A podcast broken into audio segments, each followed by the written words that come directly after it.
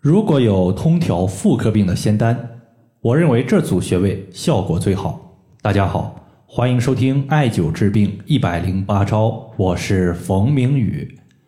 今天呢，我们来看一个朋友他在微信公众号后台的留言。这位朋友他说：“冯明宇老师，我每次在月经快结束的一两天，自己的头就特别的疼痛，月经结束了，那么头痛也就消失没有了。”这个情况咋办呢？月经期间有头痛的问题，我们在中医上面可以称之为经行头痛，也就是伴随着月经而出现的头痛问题。这个病症呢，它有虚实之分。如果你的头痛出现在月经之前，多半是以实症居多，可能呢伴随有面部的色斑、心情不畅、抑郁、易怒等情绪性问题。如果你的头痛它出现在月经开始之后，尤其是月经快结束的时候，你的头痛出现了，多半呢属于是虚症居多。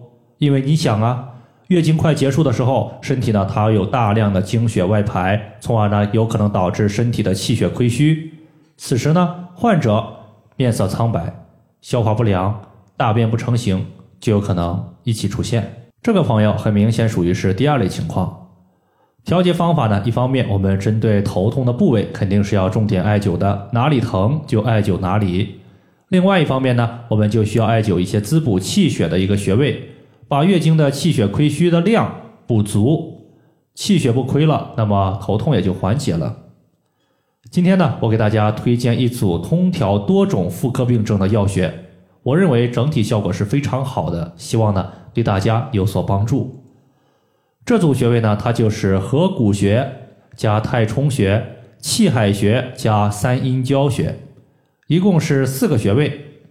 它对于多种妇科病症都有奇效。首先呢，咱们先说第一种，叫做经行头痛。今天提问的这个朋友，他的病症就可以用上述的四个穴位来解决。你想，他的头痛是气血不足导致的，气海穴可以补充身体亏虚的气。三阴交穴归属于脾经，而脾乃是后天之本，气血生化之源，可以补血。气足了，血有了，身体的虚弱感逐渐呢也就消失了，头痛也就逐渐没有了。第二个病症呢，咱们要说的是梅核气，就是感觉我们的咽口部位卡了一个梅子的核，吞吞不下去，吐吐不出来。如果你以为局部有结节或者是息肉的话，你可以去医院检查一下，发现呢。咽喉部位什么都没有，因为这个地方它所卡的物质属于是中医之中的无形之痰，是无形的、看不见的，属于是气滞的一种情况。这个病症呢，主要是以疏肝解郁为主。此时我们可以用合谷穴、太冲穴加三阴交穴，因为合谷穴它是我们手阳明大肠经的原穴，可以调节周身之气。太冲穴它归属于足厥阴肝经，是肝经的原穴，可以调节周身之血，两者相互结合呢是气血双调。三阴交穴它是肝脾肾三条经络的交汇穴，在共同使用这几个穴位的时候，可以通调身体的气机，可以疏肝理气，让肝气恢复调达，而不是一直淤结在我们的嗓子部位。第三个情况呢，咱们说的就是各类乳腺类病症。乳腺类病症，比如说乳腺增生、乳腺结节、乳腺囊肿等，这些病症它都和肝气郁结有关系。因为女性敏感多疑、心思细腻，特别容易被气出病来。如果从脏器和乳房的关系来看的话，女子的乳头属肝，乳房属胃。一旦身体周身之气在运行的过程中，当它走到乳腺部位的时候，出现了淤堵，在这儿走不通了，就会形成肝气郁结，气郁容易导致乳腺增生，进一步发展淤堵，就容易导致痰阻或者是血瘀的情况出现，此时呢就会形成囊肿或者是结节问题。所以说，此类病症它还是以疏肝理气为主，很明显。合谷穴加太冲穴加三阴交穴，对于乳腺类病症可以说是同样有效的。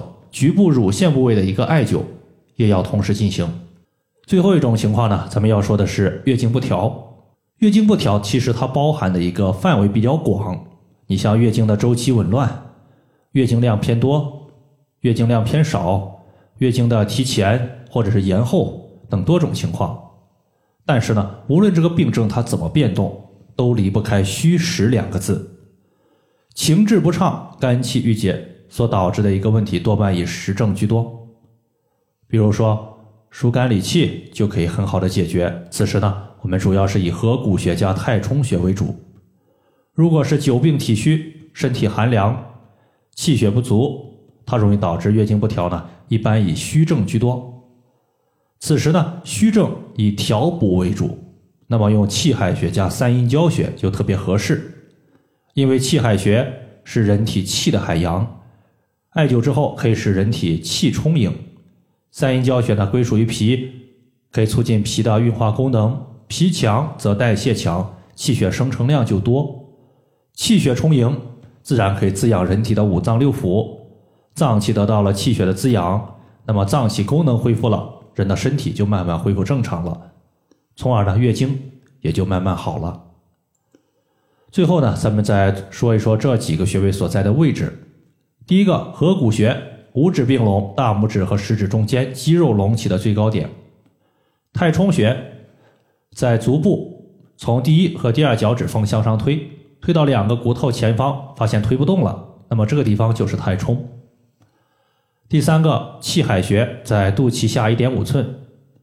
三阴交穴呢，在足内踝的最高点向上三寸。好了，以上的话就是我们今天针对妇科病症它的一个情况，就和大家说这么多。如果大家还有所不明白的，可以关注我的公众账号“冯明宇艾灸”，姓冯的冯，名字的名，下雨的雨。感谢大家的收听，我们下期节目再见。